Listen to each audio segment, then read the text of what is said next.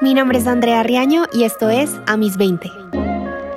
Hola a todos, bienvenidos a un nuevo episodio. El día de hoy vamos a hablar de emprendimiento. Alejandro Córdoba nos cuenta cómo nació Tres Astronautas, una compañía especializada en el diseño y desarrollo de soluciones tecnológicas. Con más de 5 años de experiencia y más de 50 proyectos ejecutados, esta compañía comenzó con tres amigos y un objetivo muy claro. Aquí va su historia. Bienvenido Alejandro, gracias por acompañarnos en este episodio. Como les contaba Alejandro es uno de los fundadores de Tres Astronautas. Como siempre les doy un poco de contexto sobre cómo conozco a nuestros invitados. Quería contarles que Alejandro es novio de una muy buena amiga del colegio, Hola Mapas, que seguramente está escuchando este episodio. Em, y lo digo porque si alguno de ustedes conoce a alguien, admira a alguien o le gustaría conocer la historia de alguien, puede escribirme. Así se nutre de a poquitos este podcast. Pero bueno, de vuelta a lo importante en el día de hoy quiero que nos cuentes, Alejandro, un poco de ti y de cómo nació Tres Astronautas, de cómo una idea se convierte en una compañía con esta trayectoria.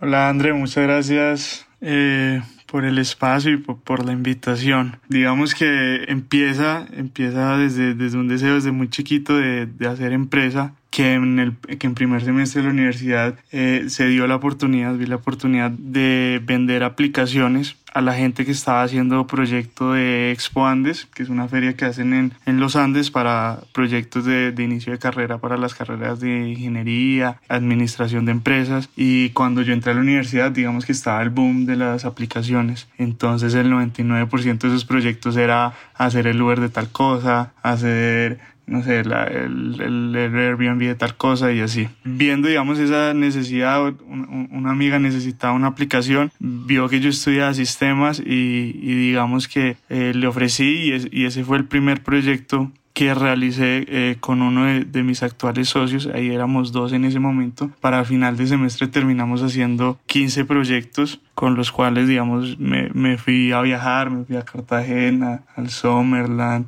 digamos que se disfrutó ahí un poquito ese primer semestre. ¿Y ahí ya tenían el nombre? ¿Ya eran tres astronautas o no todavía? No, en ese tiempo teníamos un nombre muy pelle, éramos App Programming. alcanzamos a hacer tarjetas y todo, o sea, desde el principio como siempre buscando que fuera algo más, ¿cierto? Pero digamos que nos quedamos en las tarjetas, nos quedamos en los proyectos de, de inicio de carrera y al final del semestre ni siquiera hicimos el nuestro, o sea, casi nos tiramos esa materia porque hicimos el proyecto de todos los demás excepto el nuestro. No.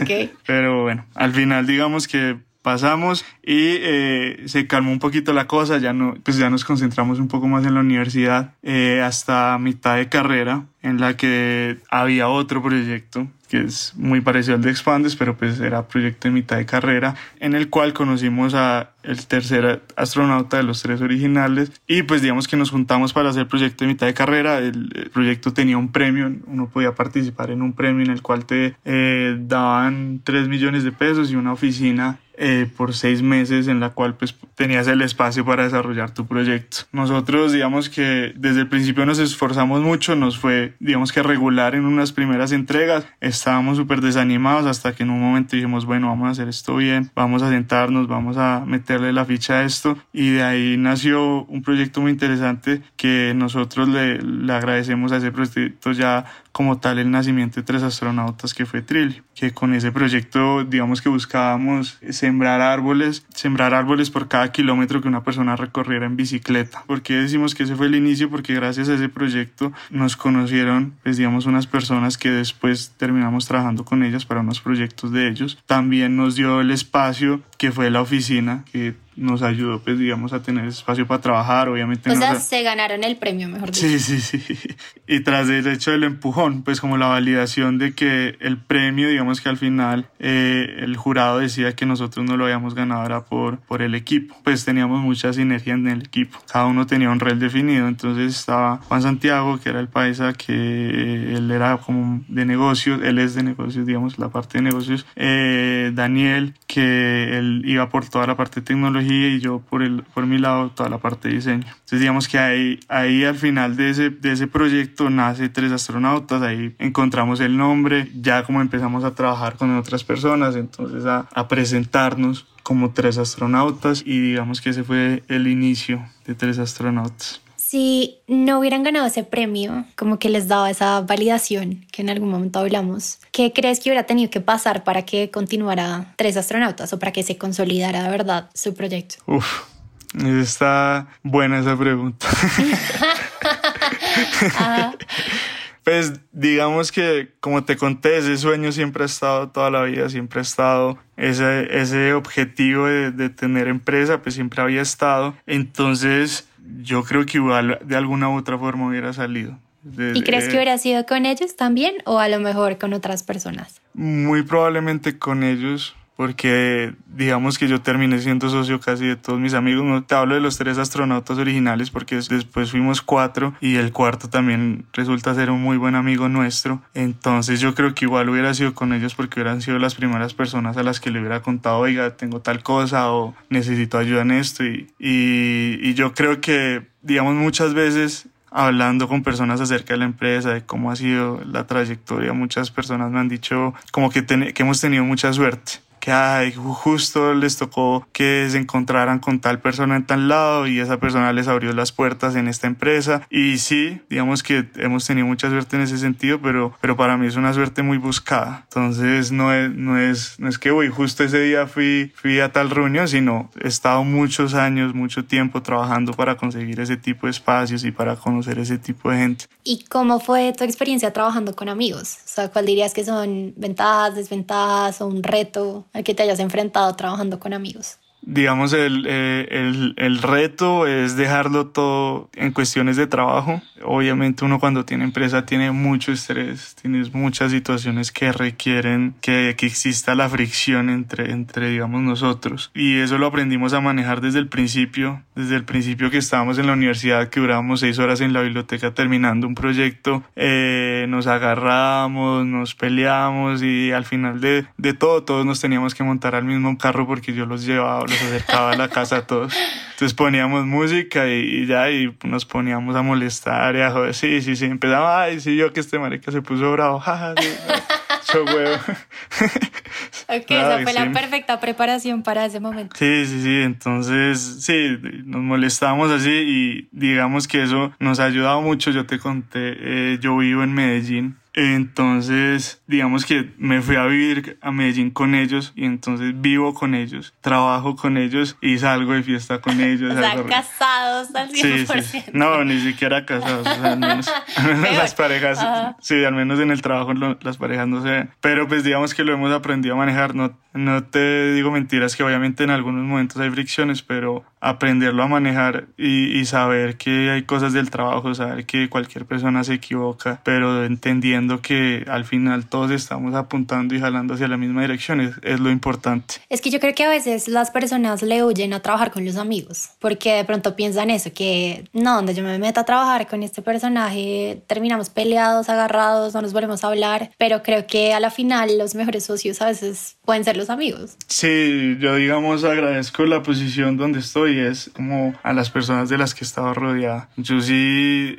eso sí lo tengo muy claro y es sin ese apoyo, sin, sin, digamos, mis amigos o sin las personas que me han apoyado dentro de todo este proceso, no estaría aquí. Entonces es, digamos, demasiado importante rodearse de personas que busquen lo mismo que tú. Obviamente uno tiene muchos amigos que tienen muchos, digamos que objetivos diferentes, pero uno, pues en mi opinión, y lo que a mí me sirvió mucho fue rodearme de esas personas y, que, y ser muy cercana de las personas que tenían esos mismos objetivos míos. Entonces saber que ambos queremos al final lo mismo, que todo mi círculo quiere lo mismo, eso te da el espacio para crear mucho. Sí, digamos, obviamente uno tiene el amigo para la rumba, para irse a tomar, pero que al final del día es muy vago y, uno dice, no, pues este man me sale con un negocio, lo, lo, dejo ahí. Pero pues es por eso es bueno saber como las amistades. Ser muy selectivo. Sí, sí, sí. Me contaste que en algún punto tuviste que, bueno, obviamente la compañía lleva ya más de cinco años. Eso quiere decir que estaban emprendiendo mientras estaban estudiando. Entonces, entonces, me gustaría que nos contaras un poco de ese periodo y honestamente de dónde venía la motivación y la disciplina. O sea, ¿qué hacías tú para todos los días como dar abasto con todo lo que tenías que hacer? sí, pues era un periodo muy duro. Pues digamos que todos los días eh, me levantaba por ahí tipo 5, a las 5 y media salía hacia la universidad. Digamos que pues iba a la universidad y eh, de camino recogía a uno de mis socios o él venía y me recogía y todos los días llegábamos antes de las 6 de la mañana a la universidad. 5 y 50 estando en la universidad, entrábamos a la biblioteca y nos poníamos a estudiar y digamos que las mañanas casi siempre las ocupamos para estudiar y después de almuerzo nos quedábamos de 2 a 10, 11 de la noche que cerraban la biblioteca todos reunidos trabajando. Entonces, y ese no es un ritmo, pues no era el ritmo de, de lunes, miércoles y, y, ya, sino era de lunes a viernes, sí, lunes a viernes, todos los días en ese ritmo, todos los, y en parciales peor y, y, así. ¿Dónde encontraba la motivación? Yo creo que hay algo que me ha definido a mí y yo, y yo creo que nos ha definido a todos dentro de tres astronautas, y es que nuestra motivación nunca ha sido eh, material, nunca ha sido la plata, nunca ha sido, pues sí, la plata, sino siempre ha sido mucho más de hacer lo que nos gusta. Entonces a mí me, a mí me gusta mucho, mucho, me gusta crear, me gusta diseñar, me gusta generar proyectos, digamos que volver ideas realidad. O sea, es muy chévere hablar tú con alguien y que todos esos sueños que esa persona las tiene en tres meses tú poder entregarle, ajá, y poder ayudarle en ese proceso de materialización y ver ese agradecimiento a las personas como, me entendiste, entendiste el objetivo del proyecto, esto es con lo que yo había soñado y hasta más. Entonces, para mí esa siempre ha sido la motivación como poder generar generar proyectos, generar, digamos, algo mío. Entonces, por esa parte y, y, por lo personal, digamos que la empresa, como te he dicho durante toda la conversación, para mí siempre fue un sueño tener una empresa y, y, ese era, y esa es la forma de conseguirla, o pues al menos para mí ese fue el camino que me tocó. Entonces, pues nada, yo siempre pienso en todo lo que hago, pues voy a dar el 100 y el 110% en todo lo que hago y si lo logro bien, si no lo logro, pues eh, al menos lo di todo y al menos estoy tranquilo conmigo mismo de que lo di todo. Sí, yo creo que es escoger el camino todos los días, tener la, la decisión de por medio de para dónde vas y, y, hacer cada cosa muy consciente, por chiquita que sea. Ajá, y, y, y, entender que yo creo que eso lo repiten muchas veces y, suena muy cliché de la motivación de la plata eh, no sirve, pero pues para mí es verdad, uno la plata lo motiva uno, una, dos, tres semanas, pero al final tienes que tener algo más de fondo que te motive a hacer esto todos los días, si no, pues uno termina trabajando, pues digamos, no, no es que sea algo malo, pero sí, terminas como en, en otras actividades actividades, no en algo que requiera tanto esfuerzo, porque esa motivación se disipa rápidamente. Me parece muy particular que creo, puedo estar equivocado, pero creo que todas las personas que he entrevistado o con las que he hablado siempre me dicen eso de, puede sonar muy cliché, pero, o sea, a la final yo creo que requiere como un poquito de es decir, creo que estamos un poco saturados de lo cliché, pero pues es que lo cliché es cliché por algo, ¿no? O sea, sí, sí, el tema de la perseverancia, ¿sabes? Todas esas cosas siento que pues tienen mucho que ver en la ecuación y a veces como por, ay, qué pereza esto, como de superación personal, lo que sea. Pero en verdad, o sea, si le pones cabeza, sí tiene mucho que ver a veces uno no se quiere creer los cuentos porque se lo dicen las otras personas hasta que uno los vive. Entonces es hasta ese momento que uno sí da la razón de, ah, es como, decir, como los, las cosas que le dicen a uno los papás, que uno no les cree, no les cree, ah, este man que me está diciendo, hasta que ya pasa y ya tienes que tragarte las palabras porque, ah, entonces yo creo que todos esos clichés nacen de esas experiencias de las personas que se han dado cuenta de cosas a través de sus vivencias y, y, que todos somos muy parecidos en algunas cosas, pues en algunos sentidos. ¿Cuál dirías que ha sido un fracaso o una embarrada que hayan cometido con tres astronautas? O sea, en general, emprendiendo, ¿qué dirías tú como la embarré? O sea, la embarré y si pudiera volver el tiempo hubiera hecho esto diferente. Pues en más de cinco años de tener empresa, hay muchas embarradas okay.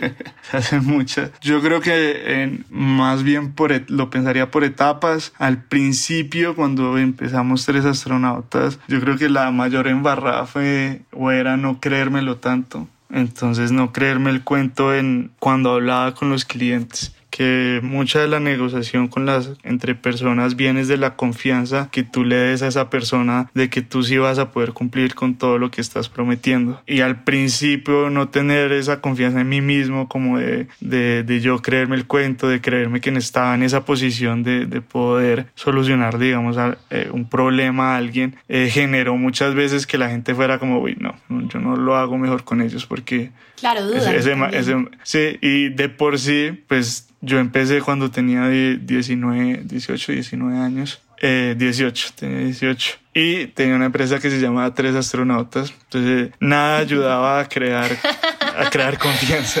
Claro, además, imagínate, 18 años sentado en una mesa con empresarios de, no sé, 50, 55. Así es. El reto, me imagino que fue grande. Sí, no, entonces de por sí, por la edad, no te creen. Y segundo dicen, ¿y ustedes por qué puta se llaman Tres Astronautas? Pues. Obvio.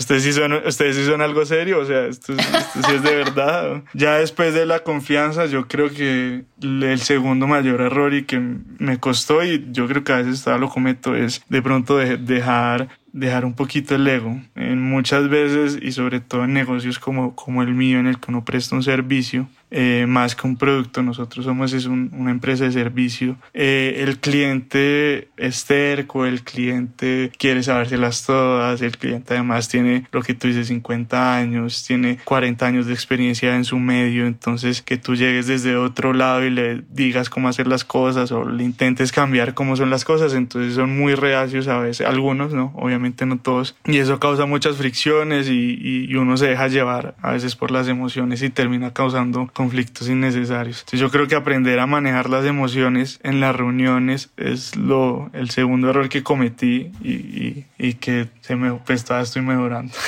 Ajá.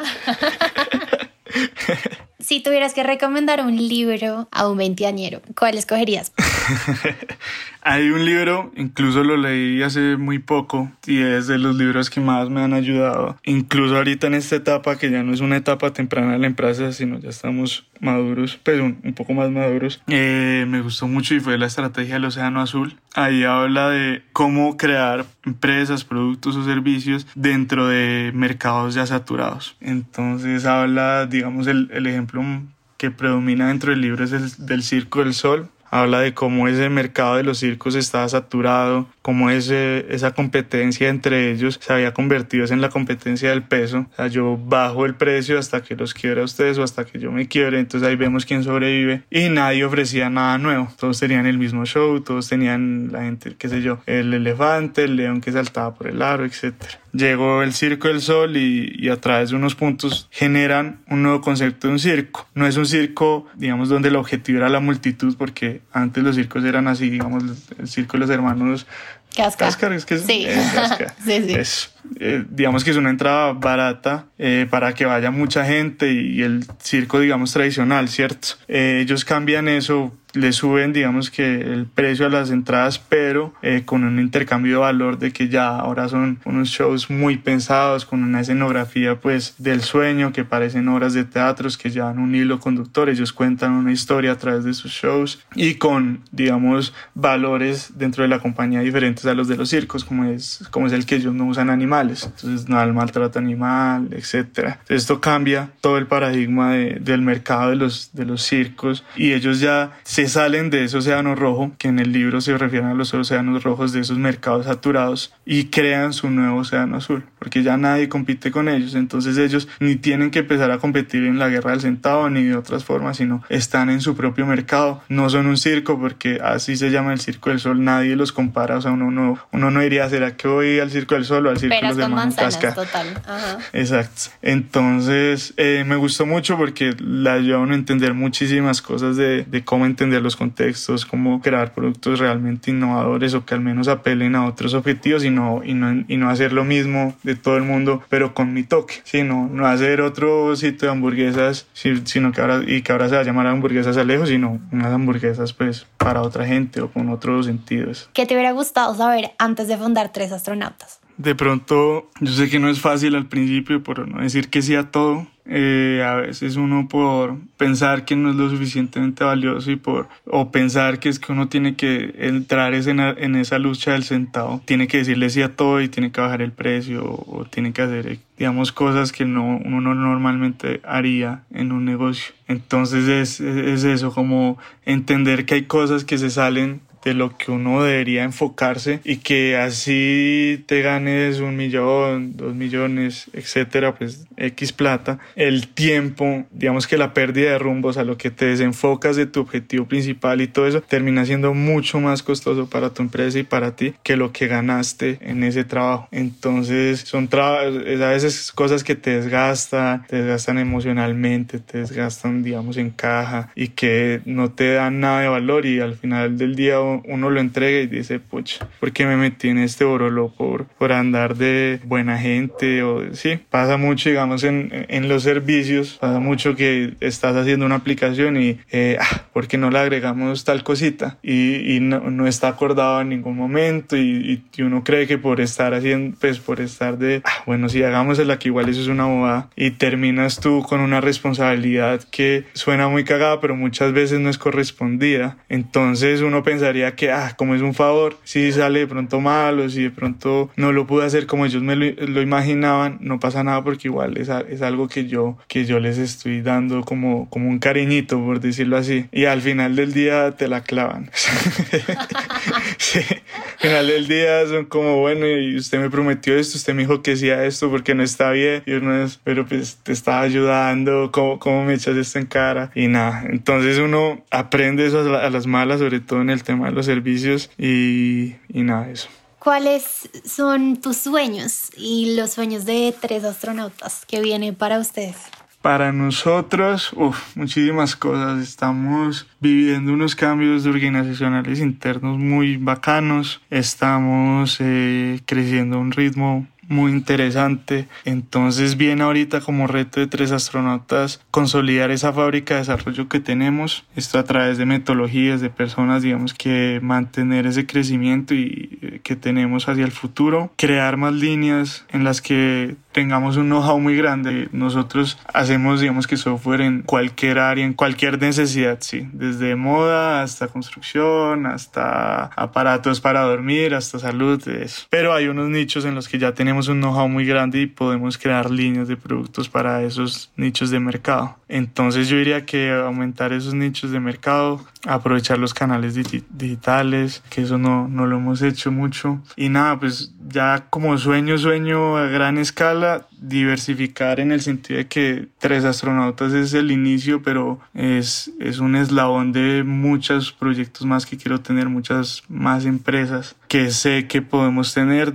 ya sea una integración vertical que es lo obvio al principio, pero pues estoy seguro que Tres Astronautas es una de X cantidad de empresas que vamos a tener. Entonces ese es el sueño, digamos, más grande ahorita mío. Entendemos que Tres Astronautas está llegando a un punto de madurez donde eso es posible, porque pues digamos que eso no, no puede ser al principio, ¿no? no, no puede ser la empresa para dejarlo. Pero ya, ya después de cinco años ya logramos entender muy bien el negocio, logramos entender cómo hacer las cosas, entonces es el momento y, y ese sería mi sueño, digamos, más cercano ahorita, que ya estamos trabajando en él, en, la creación de nuevas empresas, nuevos proyectos muy interesantes, que ojalá de pronto en otra entrevista te los cuento. Claro que sí, claro que sí, Alejo, en verdad te felicito, estoy segura que van a crecer muchísimo más. Espero que quienes nos escuchan tengan muy presente su trabajo y muchísimas gracias por compartir tu historia y la de tres astronautas. No, a ti Andrea para, por, por darme este espacio, ojalá les sirva, yo le conté a Andrea que me, me gusta mucho eh, los podcasts es porque de alguna u otra forma lo inspiran a uno o le enseñan cosas que otros espacios no te enseñan. Entonces ojalá esto sirva para eso, ojalá eh, alguien encuentre algún comentario o valor dentro de toda esta conversación y si algo pues me pueden escribir con mucho gusto, les resolveré cualquier duda o les seguiré contando las historias de tres astronautas. Pueden visitarnos en tresastronautas.com y nada, pues Muchísimas gracias, Andrea. A ti, a ti, muchas gracias. vale. Muchas, muchas gracias.